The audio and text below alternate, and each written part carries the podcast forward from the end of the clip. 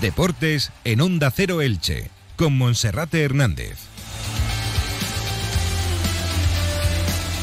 ¿Qué tal están? Un saludo, muy buenas tardes. Llegamos a la 1 y 20 en el 102.0 de la frecuencia modulada y durante los próximos 15 minutos pondremos en orden toda la información deportiva que nos deja este lunes y también la que nos ha dejado heredada durante este pasado fin de semana, donde el Elche disputó su primer compromiso amistoso de pretemporada con la primera victoria por un gol a cero frente al Rotterdam United, el único tanto del partido de Mourad, que comienza como la pasada pretemporada, marcando y con la ilusión de quedarse en la primera plantilla. El Elche esta mañana se ha ejercitado en el campo principal José Diez Iborra y el próximo sábado será el segundo amistoso frente al Cartagena. En la planificación deportiva, pocas novedades. Mañana será presentado a partir de las 10 en la sala, a partir de las 12 en la sala de prensa del Estadio Martínez Valero, el, tercer y último fichaje, el guardameta Miguel San Román, mientras que mañana el equipo ofrecerá 15 minutos para que los medios de comunicación puedan ver las evoluciones del equipo dirigido por Sebastián Becasese. Fin de semana también nos ha dejado noticias positivas, como por ejemplo el undécimo puesto logrado por la nadadora ilicitana Ángela Martínez en el pasado fin de semana en la prueba celebrada en el Mundial de Fukuoka. Se ha quedado a las puertas de tener un billete directo para participar en los próximos Juegos Olímpicos, aunque por el momento todavía no está descartada. Buen papel también para la selección junior de balonmano femenino con la presencia de dos jugadoras del Club Balonmano Elche. Alcanzaron la final y la ganaron, todo ello bajo la batuta del técnico del Go Club Balonmano Elche, Joaquín Rocamora. Estos y otros temas serán los que abordaremos desde ahora mismo y hasta las 2 menos 25 en Onda Cero Elche, en Radio Estadio Elche. ¡Stock fuera! En OK Sofás Elche, este mes renovamos exposición con los mejores precios. Sofás, cheslón, rinconeras, colchones, canapés, todo, todo con descuentos desde el 35%.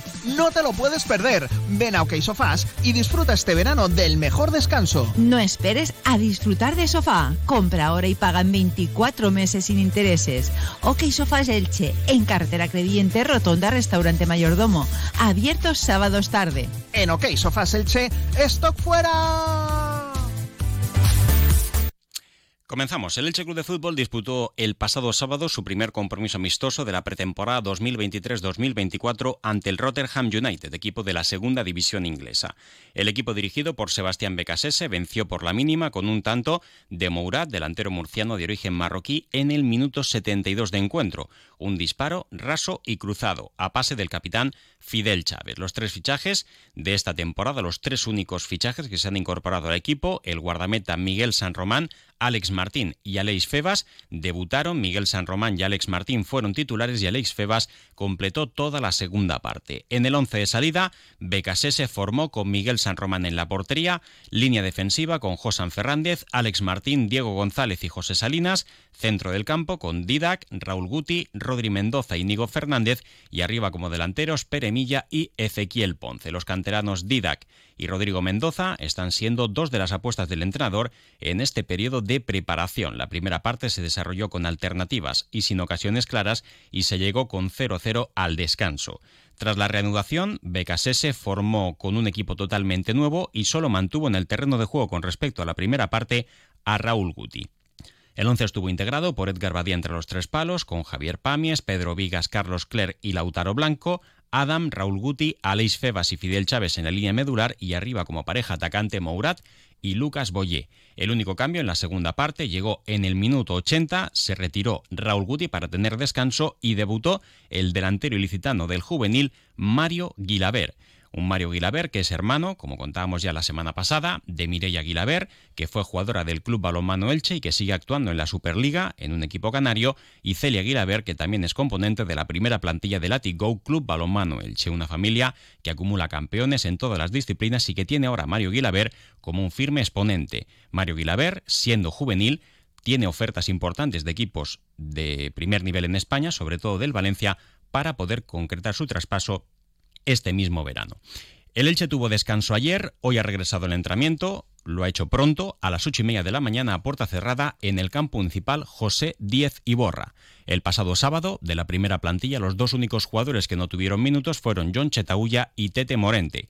John Chetaulla con una molestia en el músculo del gemelo y también en la zona del tibial, mientras que Tete Morente arrastra una sobrecarga en la zona del sóleo. No revisten para nada gravedad, podrían estar para el próximo sábado ante el Cartagena, sobre todo en el caso de John. Veremos si Tete Morente se puede recuperar bien para ese compromiso, pero lo más importante es que puedan estar al 100% para el inicio de liga, que ya lo saben, será el 12 de agosto, sábado por la noche, en el Estadio Martínez Valero ante el Racing Club de Ferrol.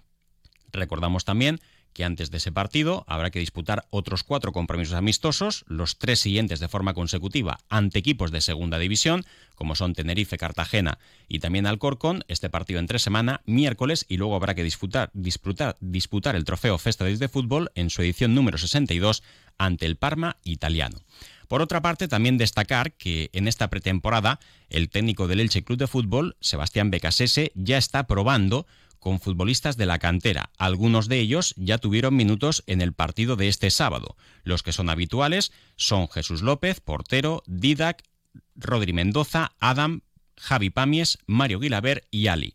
Este último no disfrutó de minutos en el partido de este pasado sábado. También se espera que en los próximos días o durante las próximas semanas también se incorpore a la disciplina del trabajo de la primera plantilla el delantero mexicano Jesús Hernández. Han aparecido informaciones durante estos últimos días, sobre todo durante el pasado fin de semana, que apuntaban que este chico de apenas 18 años pudiese tener minutos con el Elche ya en esta temporada, que regresara ya con la intención de quedarse en la primera plantilla. Sin embargo, según hemos podido saber, la intención del Elche es meterlo en dinámica del filial, en el Elche Licitano, en tercera federación, y que pudiese alternar la primera plantilla con el filial siempre y cuando quedara alguna ficha de extracomunitario libre. Son dos las que están permitidas. El año pasado Jesús Hernández destacó mucho en el Elche Juvenil en División de Honor, donde marcó 10 goles en tan solo 7 partidos. Eso le sirvió para ascender al filial de Tercera Federación, donde no pudo marcar, y podría haber estado también en la dinámica de la primera plantilla, algún entrenamiento tuvo, pero no podía jugar en el primer equipo por esa condición de extracomunitario y dada que las dos plazas permitidas para este tipo de futbolistas ya estaban ocupadas por el Ibelton Palacios y por Enzo Rocco. De momento, Enzo Rocco y el Ibelton Palacios se han marchado, no ha llegado ningún extracomunitario, ahora mismo habría vía libre para que Jesús Hernández estuviese con ficha del filial y alternando con la primera plantilla, pero todo puede ocurrir hasta el próximo 31 de agosto. Por tanto, habrá que esperar bastante para saber si Jesús Hernández puede jugar o no en la primera plantilla. Ficha del primer equipo no va a tener, según nos han confirmado fuentes de la entidad, podría tener la del filial.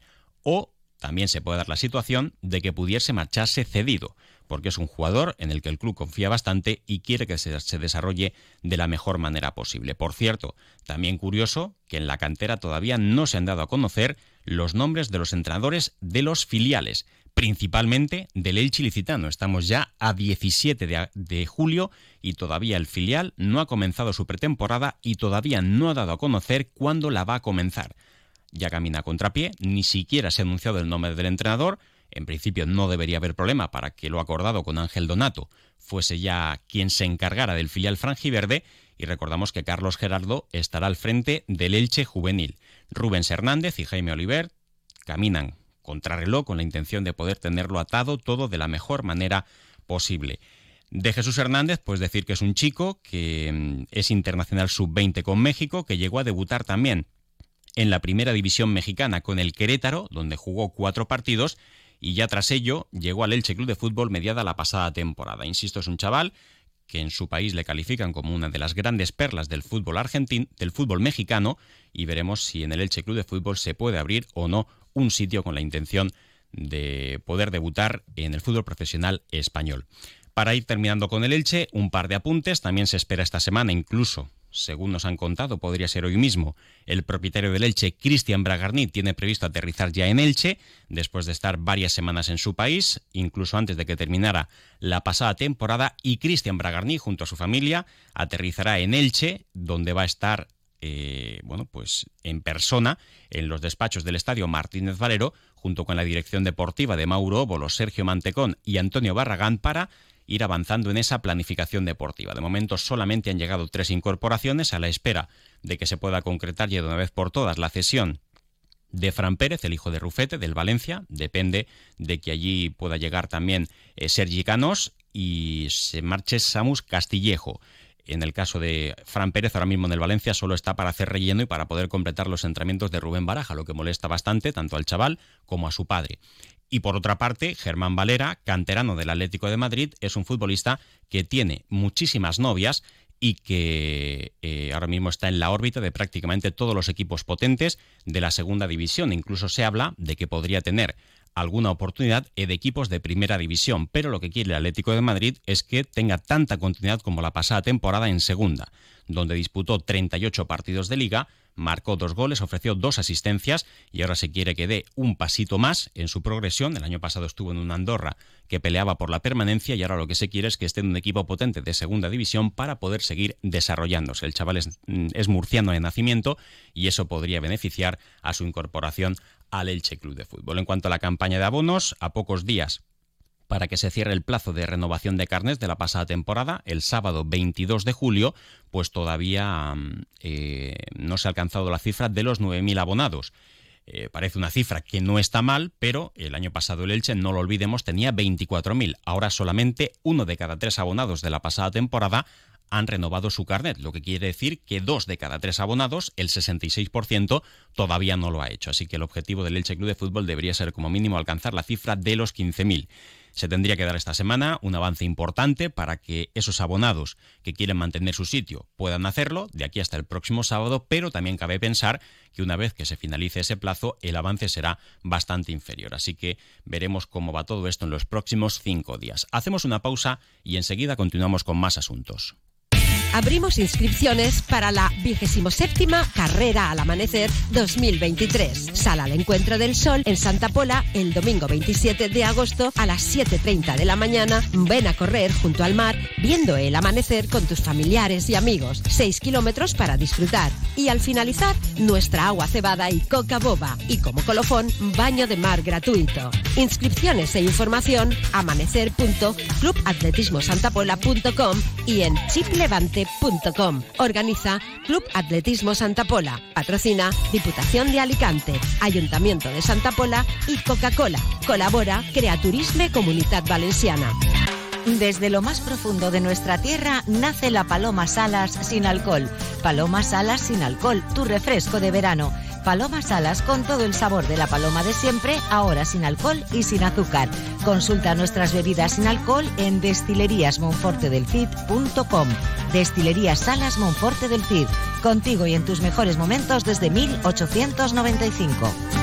Destilerías Salas Monforte del Cid os desea unas magníficas fiestas de Novelda la madrugada del 28 de julio en la Vila Joyosa, un espectáculo único, un espectáculo para los sentidos, el desembarque. Música, fuego, pólvora y tradición. Fiestas de moros y cristianos de la Vila Joyosa, de interés turístico internacional. Del 24 al 31 de julio, ven a vivirlas. Asociación Santa Marta, Ayuntamiento de la Vila Joyosa. Continuamos con más asuntos. La natación en aguas abiertas se, estrenó en la madrugada del pasado viernes en el Mundial de Fukuoka con buenos resultados. No hubo medallas, pero sobre todo para nosotros cabe destacar el gran puesto y la gran actuación realizada por la nadadora ilicitana Ángela Martínez, que logró un valioso un décimo puesto. Su compañera de selección, Candela Sánchez, fue decimoquinta en la prueba reina de la modalidad de los 10 kilómetros. Cabe destacar en este aspecto que para eh, Ángela Martínez lograr meterse entre las 12-13 primeras pues fue sensacional, pero el objetivo era estar en el top 10 porque lo hubiese valido para tener eh, un puesto directo en los próximos Juegos Olímpicos. Ángela Martínez logró meterse entre las mejores nadadoras en el inicio de la segunda vuelta, de las cuatro que había, y aunque sufrió en la tercera, volvió a agarrarse de lleno en la lucha por estar en el top ten en la cuarta. Por ese puesto peleaba hasta los últimos metros, aunque finalmente Julia Gabrielski le dejó sin un décimo puesto que conllevaba el premio añadido de la clasificación para el Mundial de Doha 2024. No para los Juegos, perdón, sino para el Mundial de Doha 2024. Por criterios de la Real Federación Española de Natación, se necesitaba estar en un top 10 para asegurar presencia en Qatar, por lo que su asistencia directa en el próximo Mundial queda sujeta ahora a la consideración del organismo federativo. Si bien Ángela Martínez ha firmado una brillante actuación y ha demostrado que puede estar en la pelea por grandes resultados, sobre todo porque para ella, donde más puestos perdió, más tiempo perdió, fue en los habituallamientos y es algo que ella misma reconoce que debe mejorar, pero que si lo hace cuenta con bastante margen de crecimiento, lo que puede suponer que la Federación Española de Natación lo pueda tener en cuenta para tenerla en ese próximo Mundial de Doha. La otra gran noticia del fin de semana ha estado con las guerreras juniors de balonmano femenino, que lograron el oro en el EHF Championship 2023, lo que viene a ser el Campeonato de Europa B de la categoría una prueba que un campeonato que se celebró del 10 al 16 de julio en Lituania. El equipo nacional contó con la presencia del entrenador Joaquín Rocamora, del doctor ilicitano David Díez Agulló y de las jugadoras del Go Club Balonmano Elche María Carrillo y Paula Agulló. El conjunto español se impuso en la final a Islas Feroe por 34 goles a 23 y certificó así un torneo con 5 victorias con pleno total en 4 de los partidos. Incluido la final, venció por más de 10 goles, aunque ante Islas Feroe solo pudo vencer en la mínima en la fase previa. El nivel exhibido por las españolas ha estado por encima del resto de equipos, unos equipos que no son los mejores de la categoría junior, pero que sí son selecciones nacionales y donde Joaquín Rocamora pues entiende que no han tenido rival en Lituania. Ahora el objetivo, a partir del día 31 de julio, debe ser iniciar la pretemporada para la Liga Guerrera Ciberdrola, donde la Go, como siempre decimos, aspirará a todos los títulos en juego. Lo dejamos aquí momento ahora para la información de carácter local y comarcal, que llega con Felipe Canals, María Baraza y Maisa Más. Un saludo. Comprueba que todo está más barato en Hiperver. En la sección de charcutería al corte de Hiperver encontrarás el queso semi García Vaquero a 12,95 euros el kilo. También encontrarás la pechuga de pavo, el pozo bienestar al corte a 9,95 euros kilo. Y en nuestra panadería encontrarás en oferta la napolitana de crema de 103 gramos, 3 unidades por tan solo un euro. Los frescos siempre en Hiperver.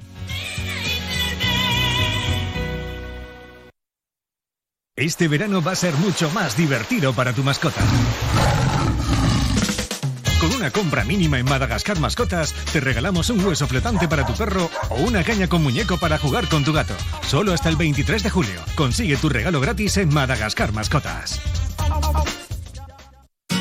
Comercial Persianera. Puertas, tableros, parquets, cocinas y bricolaje